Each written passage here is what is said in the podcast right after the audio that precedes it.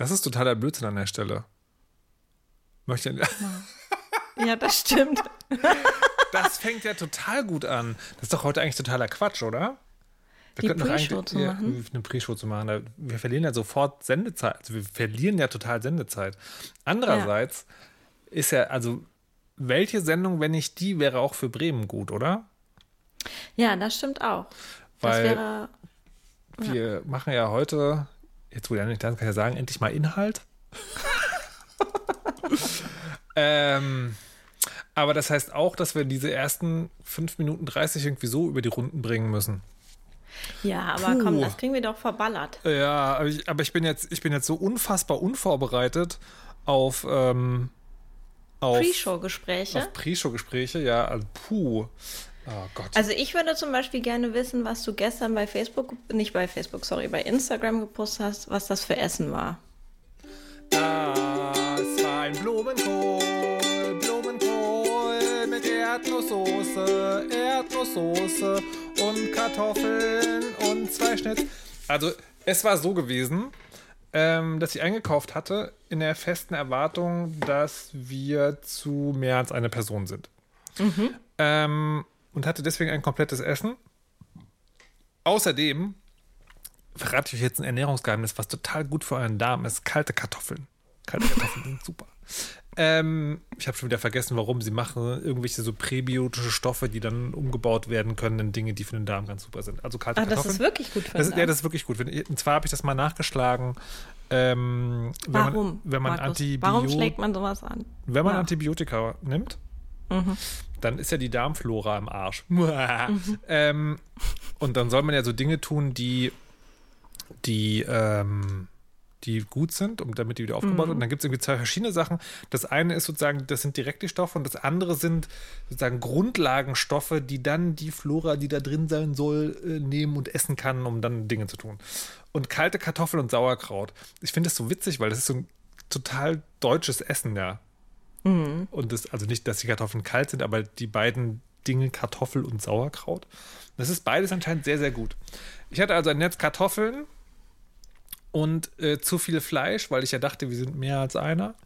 Ähm, und habe das dann zusammengeworfen und habe dann noch ein wenig Blumenkohl dazu kredenzt und habe dann Erdnusssoße dazu gegessen. Und so, also im Sinne von Saté-Soße? Ja. Die war, auch, die war auch einfach übrig. Achso. Wir hatten, ähm, wir haben am ja, Vortag. Saté-Soße und Kartoffeln sind auch eher eine eher ungewöhnliche Kombination. Aber es war geil. Es war geil. Also hm. Blumenkohl und da Erdnusssoße drüber, das ist gar nicht so schlecht. Ja, das ist total super. Es, äh, es, ist, es wird nicht, also ich finde noch superer, es ist tatsächlich, das habe ich gestern nicht gemacht, da war ich zu faul, dieses, ähm, wenn man so Semmelbrösel anbrät, in Butter. Wie heißt mhm. denn das? So, naja, aber dieses Zeug halt, dieses klassische, das drüber. Dazu hat es nicht gereicht. Genau, das war das Essen. Und dazu gab es ein kleines Glas Portwein. Ach was. was war denn da los? Mir war fancy zumute. ja, aber wirklich.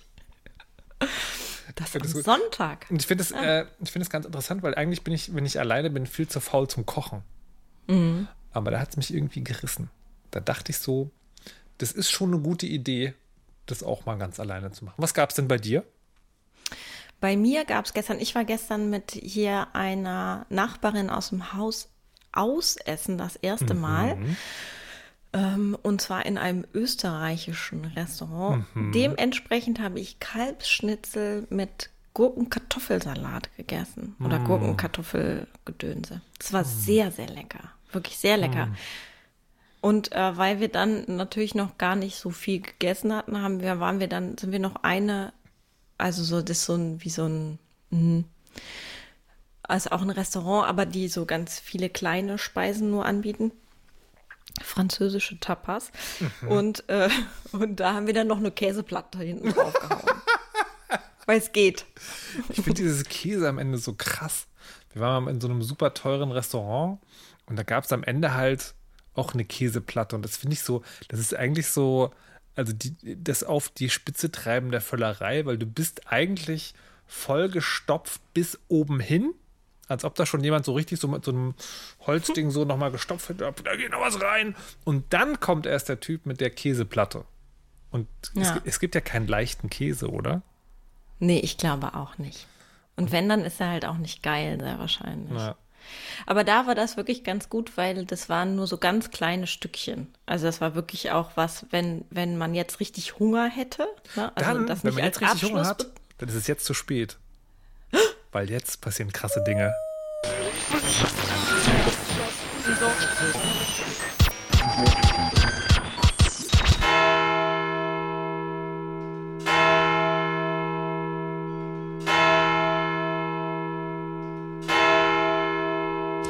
Guten Abend, meine Damen und Herren. ARD und ZDF haben ihr Programm geändert. Denn das Unfassbare ist geschehen. Es hat sich zugetragen, dass einer von den Weisen heute bei einer Kultveranstaltung zugegen ist und dort auch nicht wegzubewegen ist. Es geht irgendwie um ein Obst, dem er huldigen muss. Äh, die andere Weise ist beschäftigt damit, die Welt zu erobern und zwar mit der Veröffentlichung von Büchern ähm, in wenigen Tagen. Oder wenn ihr diese Sendung hört, vielleicht ist es auch schon passiert, erscheint nämlich von Patricia Kamerata das Buch äh, über Mental Load.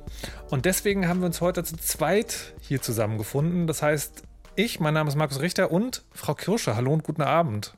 Guten Abend. Und wir haben uns, also wenn, wenn zwei Weise absagen, ist immer so ein bisschen schwierig. Da denkt man eigentlich so, ah, soll man das? Ist das nicht viel zu wenig? Und dann habe ich mir gedacht, ich habe eine Frage. Und diese Frage hat, glaube ich, keine kurze Antwort, die würde ich gerne der Frau Kirsche stellen. Weil, wie ihr sicherlich wisst, ist Frau Kirsche nicht nur Wissenschaftlerin und hat Ahnung von Gesellschaftsdingen, weil Soziologin, sondern sie ist auch noch ganz gut im Kapitalismus anzünden. Das stimmt. Zusammen mit meinem Flammenwerfer. Zusammen mit dem Flammenwerfer. Und da sind wir nämlich beim Thema, weil ich weiß gar nicht, aus welchem Anlass mir das neulich durch den Kopf schoss. Ich dachte irgendwann so, also Kapitalismus anzünden, gut und schön, aber was kommt dann? Und dann war der, der Gedanke, den ich hatte, das ist ja auch, wenn man im Internet sagt, ja, äh, irgend, das hat eine Verbindung auch zu Marxismus, weil über ein Computerspiel, was gerne gespielt hat, über das wir auch geredet haben, Animal Crossing, da hat jemand einen Artikel mit Marxismus geschrieben, der auch sehr gut war. Und dann, wenn, wenn das zur Sprache kommt, sagen wir, ja, das mit dem Sozialismus und Kommunismus, das funktioniert ja nie, weil das hat man ja gesehen in äh, der Sowjetunion und im Ostblock, dass das alles Mist ist. Und da ist ja ein wahrer Kern dran, weil alle Gesellschaftsutopien, die es gibt, oder die, die bis jetzt den Namen trugen, müssen wir mal fairerweise sagen, sind ja an der ausgemachten Arschlochhaftigkeit der Menschen gescheitert. Und dann habe ich mich gefragt, also wie sieht denn überhaupt ein Gesellschaftssystem aus, das so einen, so einen, naja, sagen wir linkes oder humanistisches oder so ein allen soll es gut gehen Ideal hat, was aber dann nicht scheitert. Und woran scheitert sowas? Naja, also am, am real existierenden Sozialismus hat man es ja gesehen. Die Ideologie, die vorgegebene war, alle sind gleich und wir verteilen alle Produktionsmittel gleich. Das war natürlich totaler Quatsch, weil es gab auch Reiche, es gab, ähm, es gab, es gab Eliten, es gab Entscheider, es gab Unterdrückte. Und das scheint ja so ein menschliches Ding zu sein, dass man so einen gewissen Prozentsatz an Fieslingen hat. Die sozusagen mhm. so ein mhm. System, das für alle Gutes ausnutzen. Und dann dachte ich, naja, aber du bist jetzt wahrscheinlich, also ja, du bist ein weißer Mittelaltermann, das heißt, du weißt eigentlich, wie die Welt funktioniert, aber vielleicht bist du trotzdem nicht der allererste, der sich Gedanken darüber gemacht hat, wie man diese Systeme so bauen kann, dass die Arschlochhaftigkeit entweder ausgeschlossen wird, also dass man, vielleicht gibt es Ansätze, die sagen so, nee, eigentlich ist die Menschheit nicht arschlochhaft, das geht auch anders, oder die sagen, ja, ähm, das Gesellschaftssystem sieht vor, dass alle nach ihrem Besten geben, vor allen Dingen, nicht nur nehmen, sondern auch geben. Und da gibt es Leute, die das ausnutzen werden, aber wir strukturieren die Gesellschaft in einer Art und Weise, die das auffängt. Und dann habe ich gedacht, wen kennst du, der sowas beantworten kann? Und dann fiel mir ein, Frau Kirsche weiß das bestimmt oder weiß zumindest, wo es steht. Genau, und dann kam ich ins Spiel und äh, Markus schrieb mir, ob ich äh, Lust darauf hätte, in, während der Verhandlungen, wie jetzt diese Send Sendung ablaufen soll. Und ich dachte, oh Gott, oh Gott, oh Gott, ja, habe ich Bock drauf, aber auch, oh Gott, oh Gott, oh Gott. und habe also, ähm, und ich kündigte es eben bei Twitter an, jetzt irgendwie anderthalb bis zwei Stunden alles quer gelesen, was äh, ich schnell dazu finden konnte. Und in meinem Kopf ist ein großer Salat und äh, wir werden das jetzt irgendwie äh, hoffentlich zusammen auflösen können. Äh, Markus stellte dann aber eben auch die Frage, ob ich, ähm, und ich glaube, er formulierte es, was wolltest du schon immer mal wissen, warst aber zu faul, es zu googeln, was, was ich, glaube ich, vielleicht in meinen Lehrveranstaltungen mit einbauen werde. ähm, und ähm, ich dachte dann, also es gibt ganz viel, was, von dem ich weiß, dass Markus das weiß und von dem ich zu faul bin, das zu googeln oder mich damit zu befassen. Aber es gibt, ähm, und das habe ich erst, glaube ich, gelernt, über die Weisheit auf äh, Besuche beim Chaos Communication Congress, ja auch in der Hacker, Nerd, was auch immer, da, selbst da fange ich schon an zu schwimmen, Szene, äh, ja Ideen von alternativen Gesellschaftsentwürfen, ähm, die sich eben bestimmten äh, technisch umsetzbaren Konzepten widmen oder der Frage, wie ähm, ähm, wie kann gemeinsam, gemeinschaftlich, wie können Dinge entscheiden werden, wie kann äh, Demokratie gemeinsam gelebt werden. Das war für mich tatsächlich ähm, und ich entschuldige mich bei allen, dass ich das vorher äh, missachtet habe. Äh, total spannend und, und Augen öffnet und trotzdem habe ich da keinen richtigen ähm, Zugang zu, weil es nicht so richtig meine Szene ist. Und deswegen habe ich Markus dann äh, quasi im Gegenzug vorgeschlagen, ja, er könnte mir ja die technische Perspektive oder die Hacker-Perspektive oder whatsoever-Perspektive äh, dazu äh, nahebringen und das darum ergänzen. Denn, und das habe ich jetzt in meiner Super 1A-Vorbereitung äh, gesehen, da gibt es natürlich tatsächlich äh, Konzepte, die sowohl das klassisch gesellschaftliche als auch das digitale ähm, zusammendenken also ohne das jetzt trennen zu wollen, sorry, das ist jetzt äh, nicht so gedacht, aber sagen wir mal die klassische Produktion ähm, mit und ähm, mit äh, ja, digitalen Perspektiven zusammendenken. Also, das heißt, einerseits werfen wir heute ganz, ganz, ganz große Fragen auf.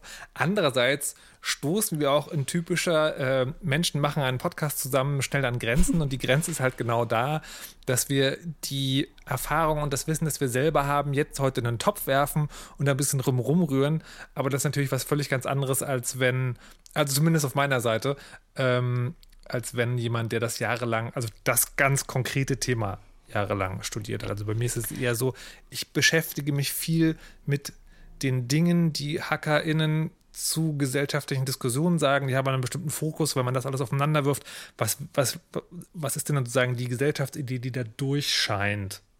Mhm. So. Genau, und ich äh, mache hier auch direkt den äh, quasi ähm, in, in den wissenschaftlichen Publikationen schreibt man immer die Limitations, mhm. um direkt klar zu machen, äh, da, ja, das war falsch und das war auch ein bisschen kacke und das ist dumm gelaufen. und das mache ich beim nächsten Mal, versprochen. Ähm, und das äh, mache ich jetzt hier auch. Ähm, also, womit ich mich so ein bisschen auskenne, sind äh, feministische Perspektiven auf Ökonomien oder auf Care-Ökonomien. Ähm, und die Kritik an klassischen ökonomischen Modellen und dann hört es aber eigentlich auch auf. Ne? Na gut. Und ähm, wir, schau, wir schauen ja, mal. Wir schauen den mal. Rest, den Rest, Rest habe ich eben in 90 Minuten okay mir reingezogen. Also scha schauen, schauen wir mal, wie weit wir kommen. Ich würde ja, also jetzt genau. meine Frage nochmal einfach stellen. Mhm. Also gehen wir mal davon aus, wir haben den Kapitalismus angezündet mhm. ähm, und es gibt kein Geld mehr. Mhm. Wie werden dann Waren und Dienstleistungen verteilt? Mhm.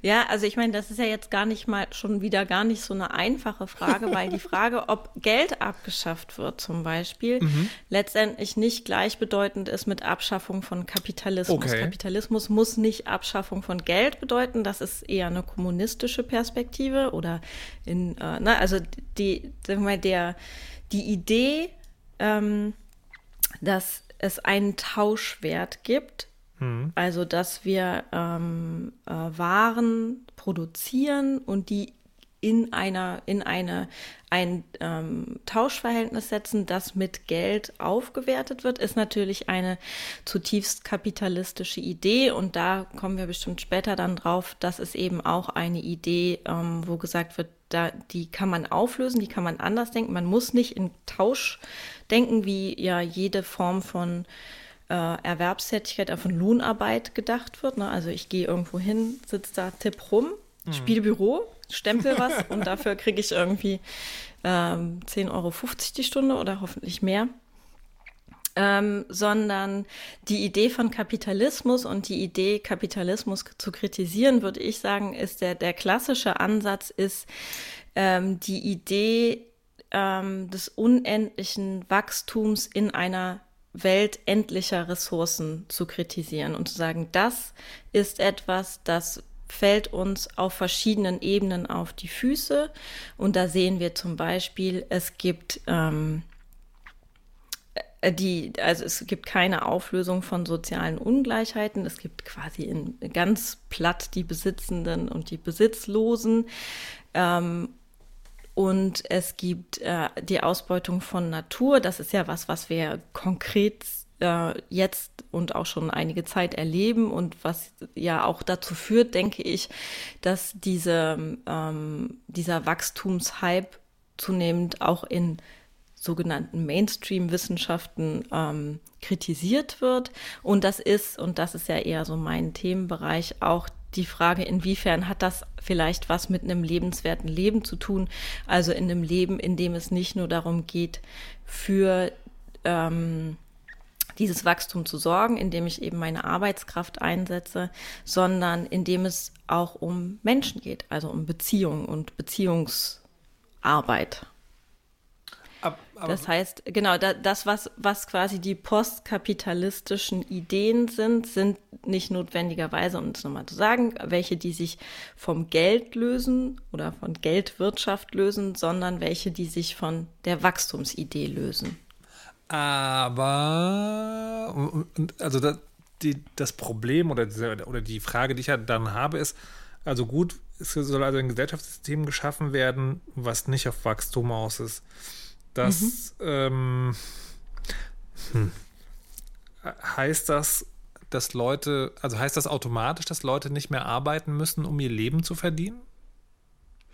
Nee, ich denke, das ist die, ähm, das ist ja auch eine ähm, quasi schon eine marxistische ähm, oder eine Setzung, die Marx gemacht hat, dass eben Arbeit äh, sinnstiftend ist. Die Frage ist halt, wie wir arbeiten und die Ideen, die es dazu gibt, ähm, diese Wachstums, dieser Wachstumslogik zu ähm, entkommen, ist nicht eine, die ohne Arbeit auskommt.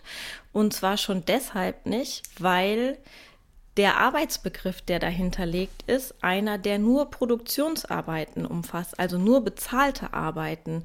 Denn in einer Postwachstumsgesellschaft werden Reproduktionsarbeiten, also die ganze Fürsorge, Care, Mental Load, ähm, das wird ja nicht weniger, das bleibt gleich viel. Ne? Das heißt, da ist schon, Arbeit bleibt da und ähm, ob die Arbeit Lohnarbeit ist oder nicht bezahlte, also nicht lohnabhängige Arbeit, sondern organisierte Arbeit, ähm, die ähm, in, in, zum Beispiel in der Idee von Commons in bestimmten äh, Logiken funktioniert, das ist, hängt davon ab, welches Paradigma des Postkapitalismus, ähm, also welche Idee Frau, von Post... Frau, wie, Frau Kirsche, Sie ja. verlieren mich gerade.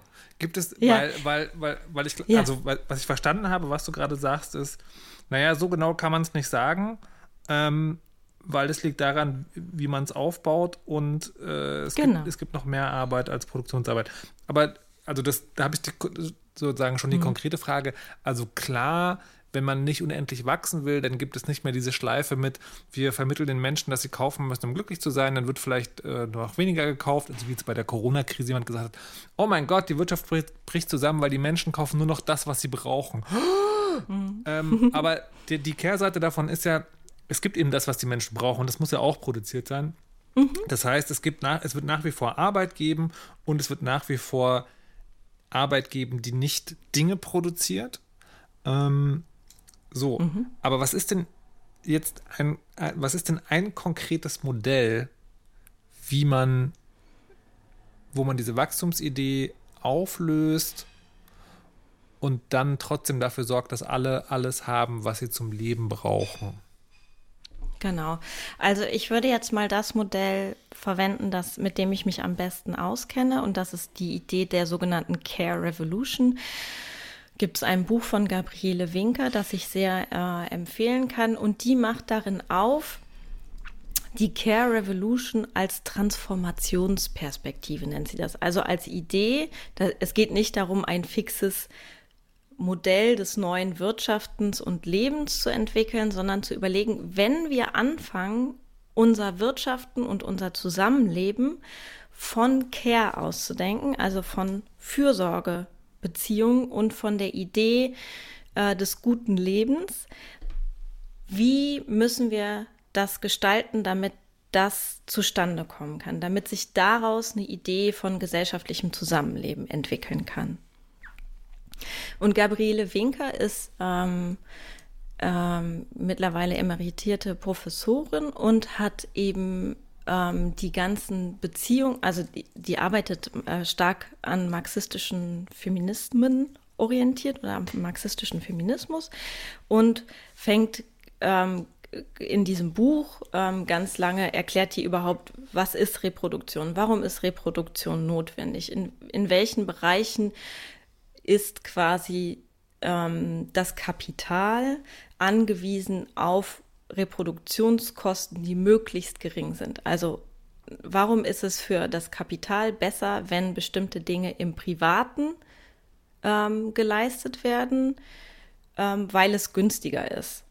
Oder, ähm, die, oder sie beschreibt ganz genau, wie die Privatisierung von ganz vielen ähm, äh, Care-Tätigkeiten. Also wenn man sich überlegt, ganz meinst viele Care-Tätigkeiten. Meinst, meinst, du mit Privatisierung mhm. jetzt, die werden in den privaten Raum abgedrängt, also um den kranken so, Großvater nee. Mhm. kümmert sich die Familie oder Privatisierung im Sinne von, das erkennt der Staat nicht als seine Aufgabe an, sondern das wird äh, gewinnbringend, äh, der, der Markt wird es regeln.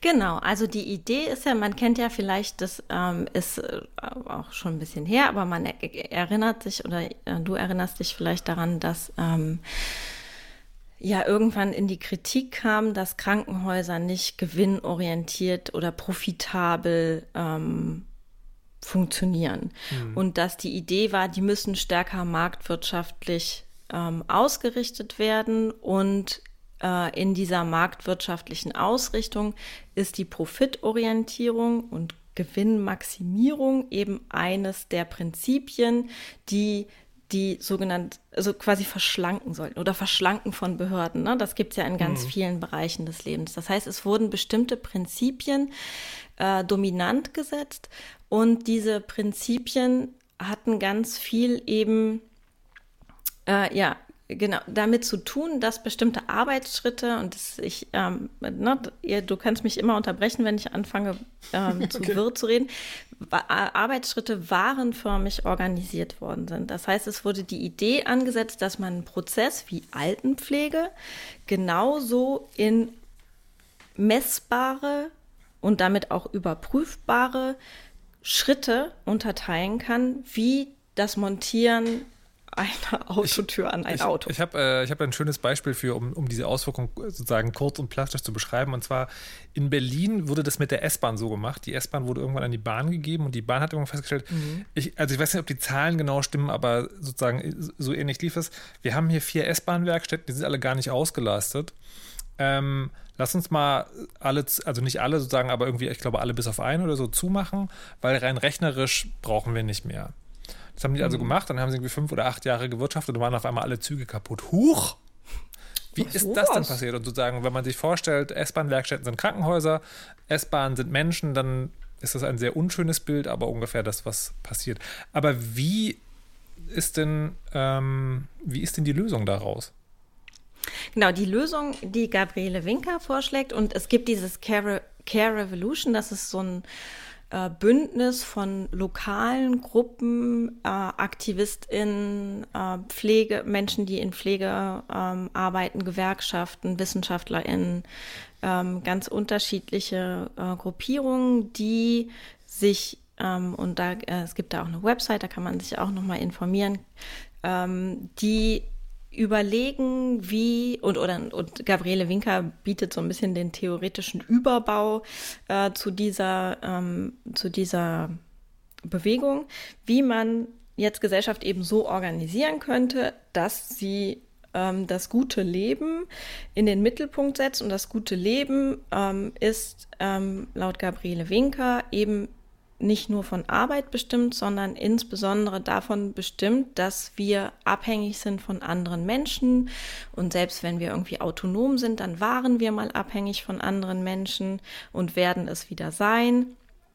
Und dass das das mit der, der Mittelpunkt ähm, gesellschaftlichen Denkens und Entwickelns sein sollte. So, ne? Das ist also eine normative Setzung mhm. sozusagen, wo sie sagt, ähm, ähm, ne, wo sie auch vorher die ganze Zeit beschreibt, wie mit ähm, die, der Pri Privatisierung, wie du es jetzt auch mit der S-Bahn beschrieben hast, es zu einer Krise der sozialen Reproduktion kommt. Also zum Beispiel, dass wir über Vereinbarkeit reden müssen und diskutieren, hat ja einen Grund. Der Grund ist halt, dass ein Familieneinkommen nicht mehr ausreicht. Die Lohnsteigerungen sind nicht gekoppelt an Pro Produktivitätsentwicklung und deswegen ähm, und das hat ja auch was Gutes. Ne? Frauen sind vermehrt in den Arbeitsmarkt eingetreten und ökonomisch unabhängiger geworden von ihrer Partner, von ihrem Ehemann im klassischen Fall. Aber Aber, insgesamt halt nicht vom System.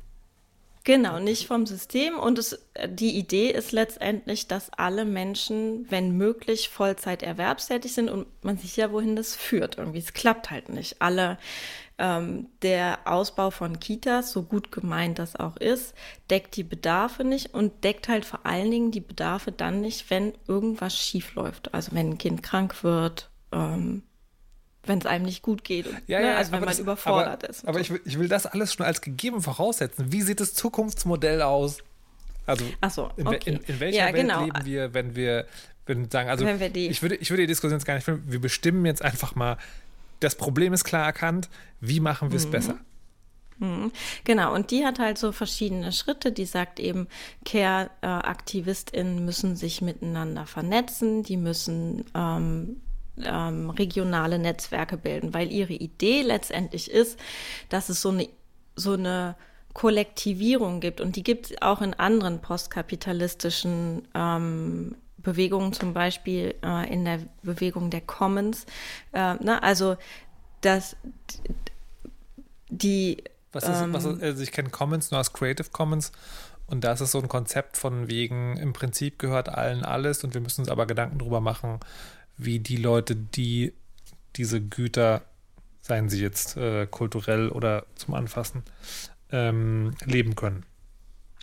Genau, und Commons äh, beschreibt letztendlich äh, verschiedene oder Common-basierte ähm, Formen des Zusammenlebens beschreiben, ähm, äh, andere Formen des Wirtschafts, wo es eben um geteiltes Wirtschaften geht und wo differenziert wird ähm, oder wo die Idee ist, es gibt eine ähm, kollaborative Produktionsweise und Lebensweise. Es gibt, ähm, also es sind Peer-Communities, die ebenbürtig sind, ohne Hierarchien, wo es keinen Zwang zur Lohnarbeit gibt und wo zum Beispiel darüber debattiert wird, dass ähm, das wieder stärker oder nicht stärker differenziert werden muss, sondern dass diese, diese Unterscheidung zwischen Eigentum und Besitz zum Beispiel, dass die aufgehoben werden muss.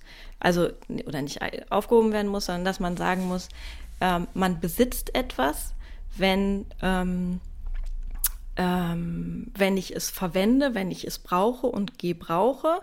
Und ähm, Eigentum ist abstrakt. Also, und ähm, ich habe jetzt quasi in der, in der, Vorbereitung einen Artikel von Friederike Habermann gelesen, wo sie das äh, anhand eines Wohn anhand ähm, von Wohnen verdeutlicht hat und sagt eben, der Mieter, die Mieterin besitzt die Wohnung, die Vermieterin ist Eigentümerin der Wohnung. Ja, also mhm. solange du etwas verwendest, brauchst, dann besitzt du es, aber Eigentum wird abgeschafft. Okay. Also solange ich, äh, und das ist auch die Idee, die hinter der Kollektivierung zum Beispiel von Institutionen für Care stecken. Also solange ich in etwas arbeite, solange ich in etwas wohne, dann habe ich Besitzrechte, Mitbestimmungsrechte und so weiter. Aber es gibt kein, ähm, äh, wie heißt das nochmal, äh, äh also von oben auf oktroyiertes ähm, ähm, Denken über, wie funktionieren Stadtteile, wie funktionieren äh, Einrichtungen, Schulen oder sonst irgendwas. Aber immer diejenigen, die darin arbeiten, sind dafür verantwortlich, äh, die das auch zu verwalten, zu organisieren. Aber das, das setzt sozusagen voraus, dass der Mensch an sich Interesse an Selbstorganisation hat, oder? Also, weil, wenn ich es richtig verstehe, ist also die Leute, die an einem Ding sind, ähm, bestimmen darüber, um es mal platt zu sagen. Hm. Ähm, und das setzt aber genau einerseits voraus, dass, dass sie das wollen, also dass sie es mitbestimmen wollen, und andererseits auch, dass sie das Arbeit, wie auch immer sie organisiert ist, so organisiert ist, dass diese Zeit bleibt. Ähm, das überhaupt. Genau. Genau, und das ist zum Beispiel auch, sorry, das habe ich ganz vergessen, eine der Forderungen zum Beispiel der Care Revolution, dass man, dass es eine Arbeitszeitbegrenzung geben muss bei Sicherung der, wie heißt denn sowas? Lebensgrundlage. Also ne, das, es darf mhm. kein quasi nicht weniger Lohn geben für weniger Arbeit. Ja. Was, was ich mich dann immer frage, sagen, was so eine, was so eine Systeme torpedieren kann, sind, und ich denke ich denk immer sozusagen in Geschichten. Und das mag, mhm. das mag jetzt Platz sein. Das eine ist, also wo wir gerade über Care sprechen, ne? Mhm. Nehmen wir mal an, es gibt jemanden, der eine Idee hat, wie man, keine Ahnung, Krebs heilen kann. Mhm. Und der sagt aber, ich mache das nur, wenn ich Eigentum bekomme. Ja? Also ich, äh, mhm. ich könnte das, aber ich mache das nur, wenn, wenn dieses riesige Haus, was ich nicht brauche, äh, wenn, das, wenn das alles mir alleine gehört. Wie gesagt, plattes Beispiel, aber sozusagen als Geschichte vielleicht verständlich. Und das andere ist, und sozusagen eine Spur abstrakter ist, dass es ja also was, was in dieser Jeder kann alles schaffen, der Markt wird Regeln Gesellschaft, äh, ist ja das Märchen immer sozusagen, oder ist der Unternehmergeist, was, was ganz hoch geschätzt wird. Mhm. Und wenn es so jemand gibt, also jemand, der sozusagen ein Gespür hat, ich glaube, die Leute hätten gern das und dann denkt er sich sozusagen irgendwas aus und verknappt das aber so, dass man ihm dann Dinge geben will. Also das, das ja. sind ja, das ist ja als Idee dann erstmal, hat er halt eine Idee, aber das torpediert dann das grundlegende Prinzip. Und gibt es also wird sowas antizipiert oder gehen diese Dinge halt eben wie die Selbstorganisation auch davon aus, im Grunde genommen wollen alle Menschen in der Gesellschaft leben, wo sie gleich sind? Also ich glaube, die Idee ist nicht, dass ähm, die, ähm, also es gibt zwei Wege. Die, die eine Idee ist nicht, dass das ähm, von jetzt auf gleich geht, ne, sondern oder dass es ohne politische Vorgaben funktioniert. Aber es gibt zum Beispiel ähm, Ideen, äh, gerade wo es um diese kommenbasierte Produktions- und Lebensweisen geht, wo Autoren sagen, Ökonomen sagen, der Kapitalismus wird aufgrund, und der nimmt das Internet der Dinge immer als Beispiel, warum das so sein solle. Und vielleicht kannst du dann dazu was sagen, ähm, dass, dass er sagt, ähm, es, es wird einfach irgendwann ähm, wird die Idee eben der Nutzenmaximierung und der, ähm, äh, der Frage von Eigentum wird irrelevant werden und dann wird auch Kapitalismus irrelevant werden. Die sehen darin so eine Systemlogik. Ne? Also, dass äh, wenn bestimmte Prozesse so weiterlaufen, wie sie jetzt weiterlaufen, das hat was mit Produktivitätssteigerung, Technologisierung mhm. und so weiter zu tun, dann kann, ist die logische Konsequenz, dass sich das äh, verwirkt, das System. Und ähm, Warte, die sagen. andere Idee ist halt, dass es eine politische politisches Handeln dazu braucht. Aber ist, ist, ist die Idee sozusagen, dass die Technologie so weit fortschreitet, dass alle zu Hause ihre Internetproduktionsdinge haben, so dass es, dass es, dass es sozusagen Produktionskraft im Überfluss gibt? Oder was ist die Idee? Nee, die Idee ist dann eben, also die Idee ist eben schon, äh, also da es geht ganz viel um 3D-Drucker zum Beispiel, mhm. aber die Idee ist dann nicht, dass jeder das zu Hause stehen hat, sondern dass es eben auch da sowas wie ähm, äh, Besitz Ne, ich besitze das so lange, wie ich es verbrauche und alles, was ich im Überfluss habe, wird äh, von jemand anders verwendet. Also die klassischen, was weiß ich, Werkstätten, wo man ähm, hm. Also, ne, das gibt es ja auch hm, Co-Werkstätte okay. oder. Soll ich kurz einhaken?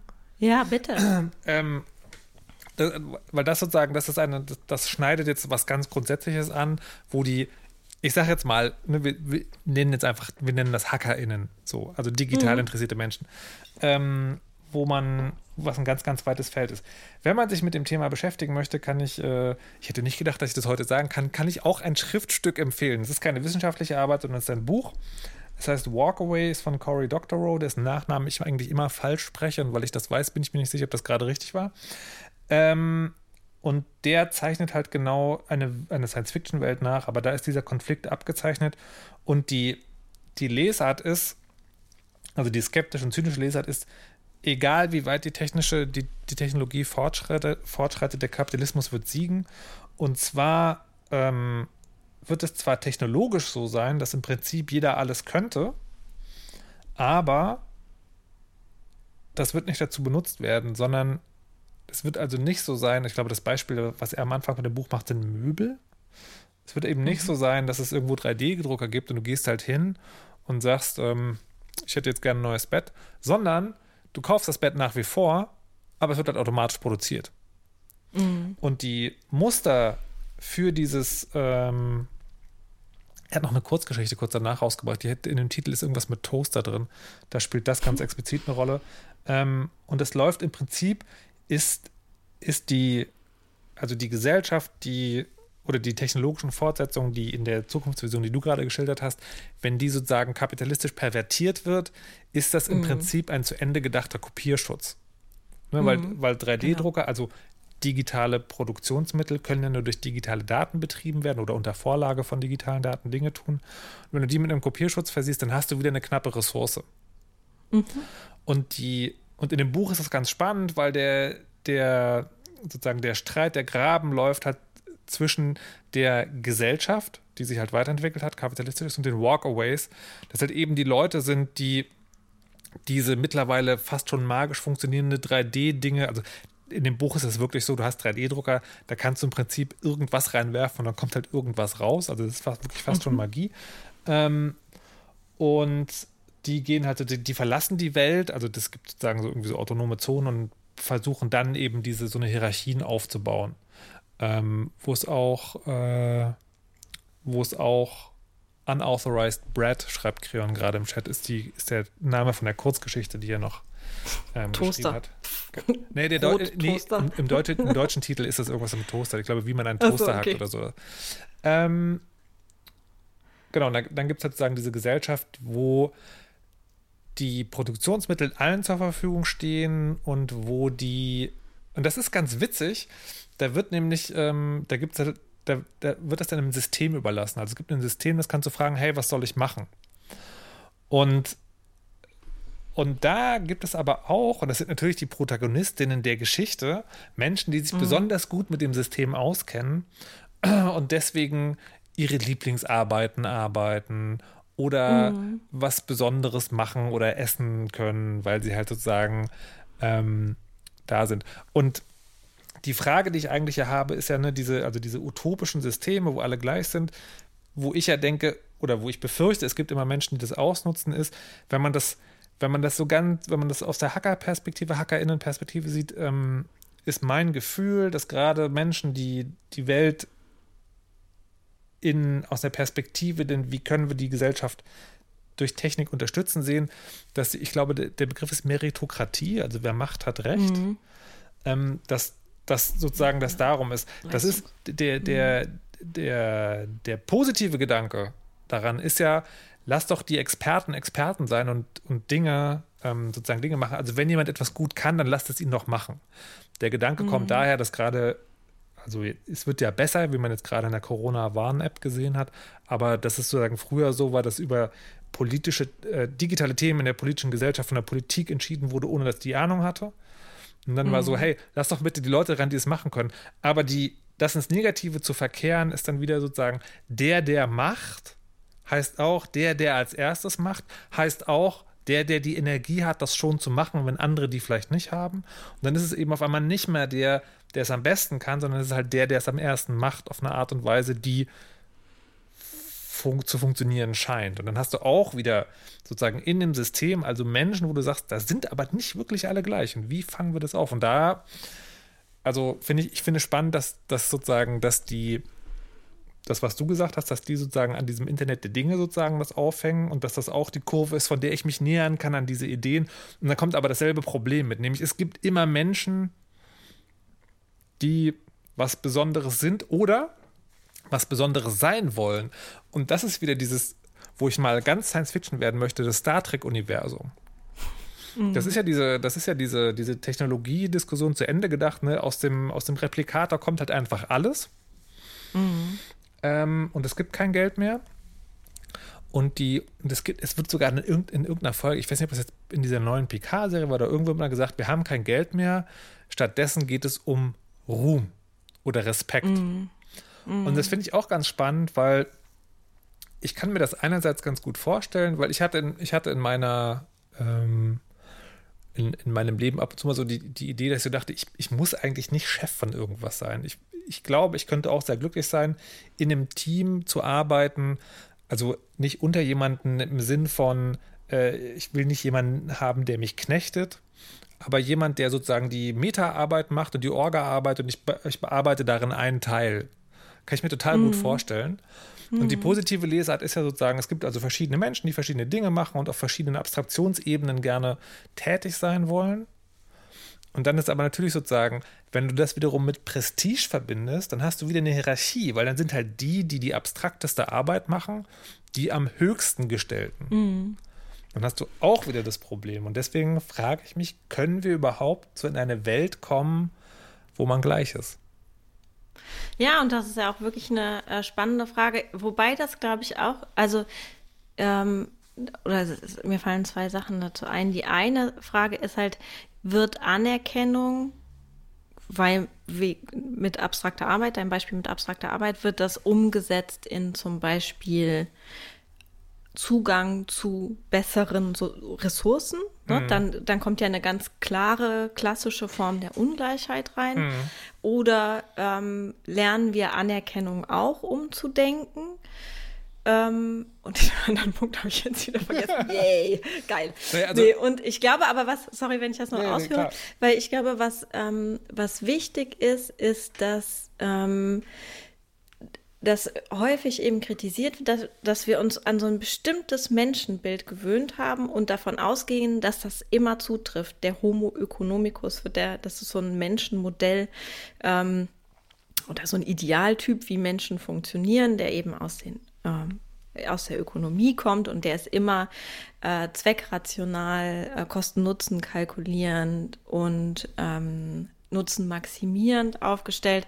Und dass das vielleicht ähm, tatsächlich was ist, was in Kapitalismus und dann auch in Ausbildung in Kapitalismus, in, ne, also was lernen wir in der Schule, was lernen wir in den Unis, in den Ausbildungen, was lernen wir über Werbung, was lernen wir im Internet, mhm. ist eben dieses meritokratische Prinzip, nämlich das Prinzip der Leistungsgesellschaft. Und wenn, ne, die, die Frage ist ja, klar, wie macht man das, dass Menschen anders über Zusammenleben nachdenken, aber täten sie es, und das ist immer die Idee quasi hinter diesen Postwachstumsideen, dann würde das ganz andere Energien freisetzen, weil bestimmte Fragen sich einfach nicht mehr stellen würden. Und ähm, um das auch nochmal zu sagen, die, ähm, die Idee ist ja, dass also wenn der Erste jetzt was total Tolles entwickelt, dass er es trotzdem kollaborativ machen muss, weil er angewiesen ist auf andere Personen und dass die Strukturen, in denen dann bestimmte Entscheidungen getroffen werden, zum Beispiel wie viel Brot braucht die Stadt Köln jetzt oder sowas, und dass die eben ähm, offen, offen sind, dass sie demokratisch besetzt sind, dass Personen ihre Stimme abgeben können, aber sich eben auch entscheiden können, die eigene Stimme zu delegieren. Also ne, nicht jede Person muss totales Interesse daran haben, mitzugestalten. Sie kann sich auch entscheiden, es nicht zu tun, aber sie kann halt gehört werden. Aber das, ist, das ist ganz wichtiger Punkt, ne? weil das ist ja auch sozusagen, also aus der, das ist ja als System tatsächlich, also damals von den Piraten vor allem vorangetrieben worden, hieß, hieß Liquid Democracy. Und mhm. das war ein innerparteiliches Abstimmungstool, wo genau das passiert ist. Sozusagen, da kannst du ein Thema reinstellen, dann kannst du halt per, ich weiß nicht, eine Web-Oberfläche oder eine Software war das halt, kannst du abstimmen. Du kannst aber auch immer sagen, hier, ich gebe, ich gebe meine Stimme XY. Und dann sind wir schon wieder an dem Punkt, wo ich, ich denke ja heute immer böswillig, ne? Mhm. Die Idee dahinter. Schon, ja, finde ich auch. Naja, aber das, aber ich finde, das ist halt eine Frage, die, die man, die man nicht un, also ich, ich glaube, das ist eine valide Perspektive, wenn sie nicht nur dem Trollen dient, sondern dem, dem sozusagen hinterfragt, also dieses, ja, dieses ja. Gesellschaftssystem, wie machen wir das möglichst resilient gegen so eine Angriffe, nenne ich es jetzt mal. Und mhm. das ist ja, und bei diesem, bei dieser, bei diesem Liquid Democracy Prinzip, also ich kann, wenn ich will, immer selber abstimmen, ich kann meine Stimme auch jemandem geben. Ähm, da ist ja die, die positive Idee dahinter, ist ja, ich gebe meine Stimme jemandem, dem ich entweder Expertise zutraue oder zutraue, sich, wenn er abstimmt, die, Aspekt, die Expertise drauf zu schaffen oder wenn er abstimmt, jemanden zu kennen, von dem er sicher, sicher weiß, dass mhm. er der Experte ist. Es ist also ähm, transitive äh, Expertisengewinnung, könnte man sagen. Mhm. Aber was, und da, da ist man menschenbeziehend genug wahrscheinlich auch passieren würde, ist, dass jemand so eine Stimmen einsammelt. Also, dass jemand, ich nenne ihn jetzt mal als Demagoge agiert mhm. und möglichst viel Abstimmungsgewicht eben auf sich vereinigt um dann so eine, so eine, so eine Sachen zu bestimmen. Und dann geht's halt, dann wird halt auf einmal keine Expertenabstimmung mehr gemacht, sondern dann, dann wird es halt politisch in dem Sinne, also in dem, in dem negativ besetzten Sinne, dass es dann nämlich um Machtansprüche geht und nicht mehr darum, diese Sache möglichst gut mhm. zu entscheiden.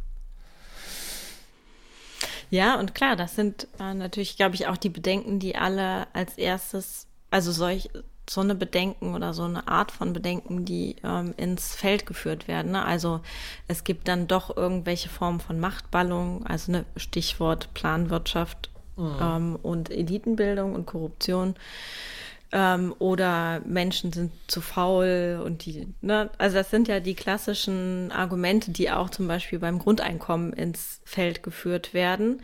Ähm, und das sind ja auch valide Punkte, aber die Frage ist, glaube ich, trotzdem, ob das dann dazu führt, dass man das, dass man quasi aufgrund der Schlechtheit von Menschen sagt, ja, dann machen wir es erst gar nicht, weil die Schlechtheit von Menschen unter herrschenden Bedingungen ja zu ähm, eben massiver Ausbeutung, Hunger, Armut, Tod und so weiter führt. Also die Frage wäre ja dann immer noch zu sagen, okay, wir versuchen aber trotzdem und können bestimmte Ausfälle, jetzt sage ich mal, irgendwie können wir gesellschaftlich ertragen und können wir, können wir hinbekommen.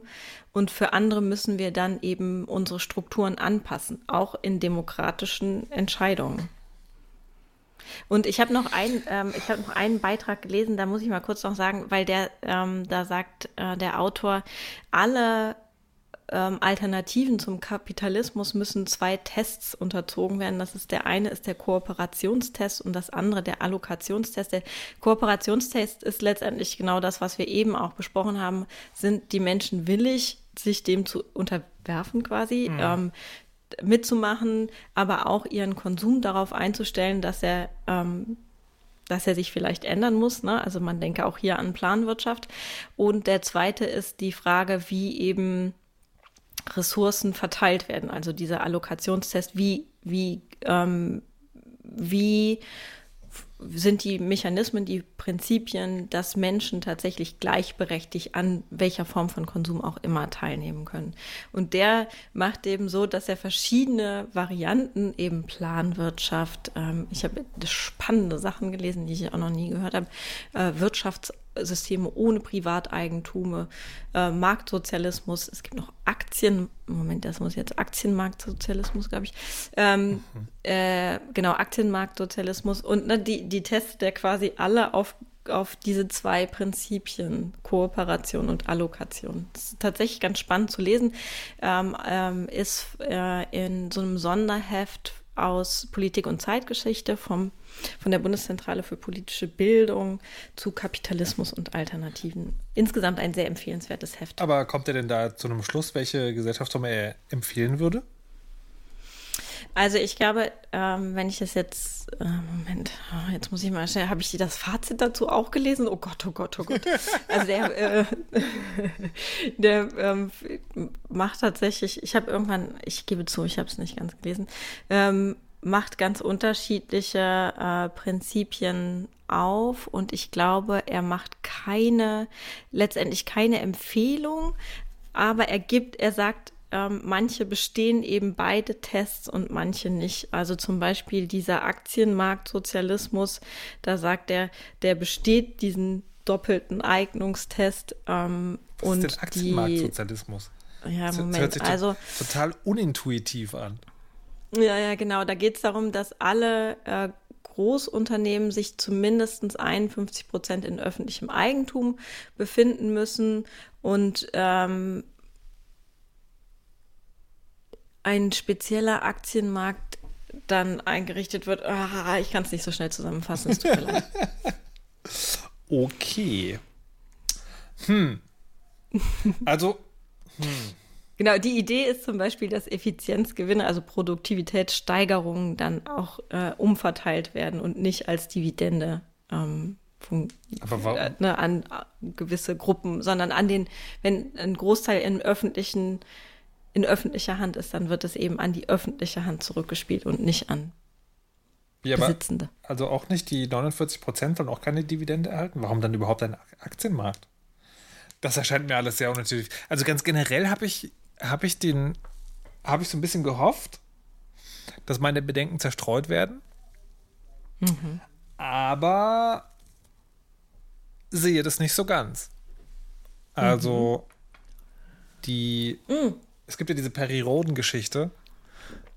Ich weiß nicht, ob irgendjemand heutzutage noch Perry Roden liest, aber da ist ja die, die Grundvoraussetzung, ist ja die, die, die, die Menschheit tut sich zusammen, weil er ein Alien-Raumschiff findet und dann so tut, als wäre er eine Alien-Bedrohung. Und gegen die gemeinsame Bedrohung kommen die Menschen auf den Trichter. Mann, Nationen sind doch eigentlich Quatsch. Wir machen jetzt hier mal so ein, also es ist dann wirklich ein, eine, eine Utopie, ähm, die Erde als eins und so weiter und so fort. Ähm, ja. Also, weil ich, ja, ich, glaube auch, ich habe mich, ich will noch ganz kurz, also warum ich sozusagen auch gerade an der Menschheit an sich zweifle. Und zwar, also. kommen wir jetzt in den Rant-Teil des, des ja, nee, ja, nur, nur ganz bisschen, also, weil wir sind, also es ist tatsächlich auch gleich wieder vorbei wir haben eigentlich noch gar nicht erst angefangen. Also, was ich mich gefragt habe, ist, es gibt ja gerade diese Amtor-Geschichte. Ja? Ähm, und da hängt ja anscheinend der Scheuer auch mit drin. Und zwar auf, eine, auf eine Art und Weise, wo man sagen muss, wo ich mich dann gefragt habe, also, ich würde mich politisch nicht bei der Union verorten, aber würde jetzt mal für die theoretische Diskussion annehmen, ähm, das ist also die, also man ist Unionswähler. Man findet irgendwie gut, was, für was die Union steht und die Werte und so, das findet man gut. Dann ist doch, dass diese beiden Typen da sind und dass die immer noch da sind und wie lange das gedauert hat, dass der Amtor von, äh, von, seiner, von seinen Landesvorsitzabsichten zurückgetreten ist und die Tatsache, dass der Scheuer uns alle Millionen, wenn nicht Milliarden gekostet hat, zu keinerlei Konsequenzen geführt hat. Da müsste man doch eigentlich als Unionswähler auf die Straße gehen. Also, weil, wenn ich das richtig verstanden habe, ist ja sozusagen dieses Rechtskonservative nicht im Sinne von Rechte, sondern im Sinne von äh, unser Land, äh, unsere Werte, unsere Wirtschaft und so. Das, das hat ja so einen Ehrenmann-Duktus. Und die sind doch weit ab davon entfernt. So. Und weil das aber nicht passiert, habe ich dann so, das führt mich halt eben wieder diesen ketzer, ketzerischen Gedanken so, vielleicht, vielleicht hat es die Menschheit auch nicht an, oder kann es auch nicht anders, dass es immer so eine Leute gibt, die das ist, also die wahrscheinlich auch egal, wo die Grenzen sind, auf jeden Fall bescheißen müssen. Ja, weil man natürlich auch sieht, dass ähm, Wirtschafts- und Lebensweisen, die nicht kapitalistisch waren, trotzdem immer von Herrschaft und Ausbeutung geprägt mhm. waren. Ne? Die haben halt anders funktioniert ja. als Kapitalismus, aber trotzdem waren sie ja nicht herrschaftsfrei oder nur in, nur in kleinen Gruppen oder in kleinen Gesellschaften. also es gibt ja Beispiele, aber ähm, die großen, ja, na gut, na egal, da, da gehe ich jetzt nicht weiter, aber ähm, nee, aber ich glaube, dass das ja. Es, ne, ja, der, es, der, es, gibt, es gibt halt dem, ich glaube, meine These wäre, dem CDU-Wähler ist der Straßenkampf fern und damit. Ja, aber es muss ja kein Straßenkampf sein, aber sozusagen irgendeine Art und Weise von, von Aufregung. Also ich verstehe ich verstehe es halt mhm. einfach nicht. Ich, verste, ich ja, verstehe ich auch nicht. Naja, hm. aber also so richtig. Aber genau, was ich noch sagen wollte, ja. ist jetzt zum Beispiel, ähm, ne, wenn wir jetzt wieder an dieses Transformationsdings von Gabriele Winker denken, dann ist natürlich Enteignung von Deutsche Wohnen in Berlin ist natürlich der erste Schritt, ähm, äh, solche, solche Prozesse in Gang zu bringen. Ne? Also es gibt es ja auch unter kapitalistischen Vorzeichen und in, im äh, ja durchaus Kapitalismus getriebenen Berlin ähm, ja irgendwie Ideen, das tatsächlich im politischen, in politisches Handeln umzusetzen und, äh, und diese Idee von Vergesellschaftung ähm, ernst zu nehmen, dahin zu arbeiten. Das und das funktioniert ja da jetzt gerade, sorry, weil die ähm, Wohnsituation nicht mehr tragbar ist letztendlich. Aber funktioniert es wirklich? Weil die Frage ist ja, ne, also das ist ja, das ist ja, das ist ja im Kleinen die Frage, die ich im Großen gestellt habe, was kommt nach Deutsche Wohnen? Ne? Weil Deutsche Wohnen mhm. enteignen bringt ja nur dann was, wenn danach der Wohnungsmarkt auf eine Art und Weise organisiert wird, der verhindert, dass nicht exakt dasselbe nochmal entsteht. Mhm. Und wie geht das? Indem man dafür sorgt, dass Immobilien, also Wohnraum, nicht zu einer Marktware wird. Mhm. Da sehe ich uns ehrlich gesagt noch nicht. Ja, noch nicht mal zu einer Marktware, sondern zu einer Investitionseinheit. Ne? Ja. Also das ist ja, glaube ich, der Unterschied. Aber da sieht man ja am Beispiel Be ähm, Berlin, sag ich jetzt schon, Wien mit einem, ja, mit einer sehr ähm, starken öffentlichen Hand in, äh, im Bereich von Mietwohnungen, dass es schon möglich ist. Ne? Also es ist nur, glaube ich, und das äh, betont Gabriele Winker eben auch so stark, deswegen ist sie auch so sehr für Vernetzung ähm, und dass, dass das eben nichts ist, was, was ähm, irgendwie leicht wird, ne? sondern das sind tatsächlich Kämpfe, die da jetzt nicht im Sinne von Steine schmeißen, sondern politische Kämpfe, weil ähm, die Wirtschaftsweise, die gerade für bestimmte Personen sehr erfolgreich ist, von denen und die haben ja häufig eine Nähe zur Politik, aus welchen Gründen auch immer, können wir ja Amtor nochmal fragen, wie das eigentlich zustande kommt, ähm, ne, dass die eben, dass sie ja nicht nur ihre Unternehmen und ihre ähm, ähm, ja, also ihre äh, investieren und sich vergrößern und so weiter, sondern eben auch stark äh, beeinflussen, wie politisch der Kurs gesetzt wird. Vielleicht liegt es auch daran, dass äh, Leute deswegen nach einer starken Hand rufen, weil sie selber das Gefühl haben, das ist alles zu komplex, um das selber zu managen. Ja, oh mein Gott. Wir sind, jetzt, wir sind jetzt quasi also höchstens, höchstens im Prolog gewesen zu diesem komplizierten Thema. Also, das war ähm, Kapitalismus abschaffen mit Frau Kirsche und Monoxid Teil 1. Ähm, vielen Dank. Der Weisheit letzter Schluss gebührt natürlich dir. Ja, ich glaube, kollektiviert euch. macht, macht, überlegt euch was. Es gibt immer Möglichkeiten. Ähm, und wer Bock auf Literatur hat, möge sich bei mir melden.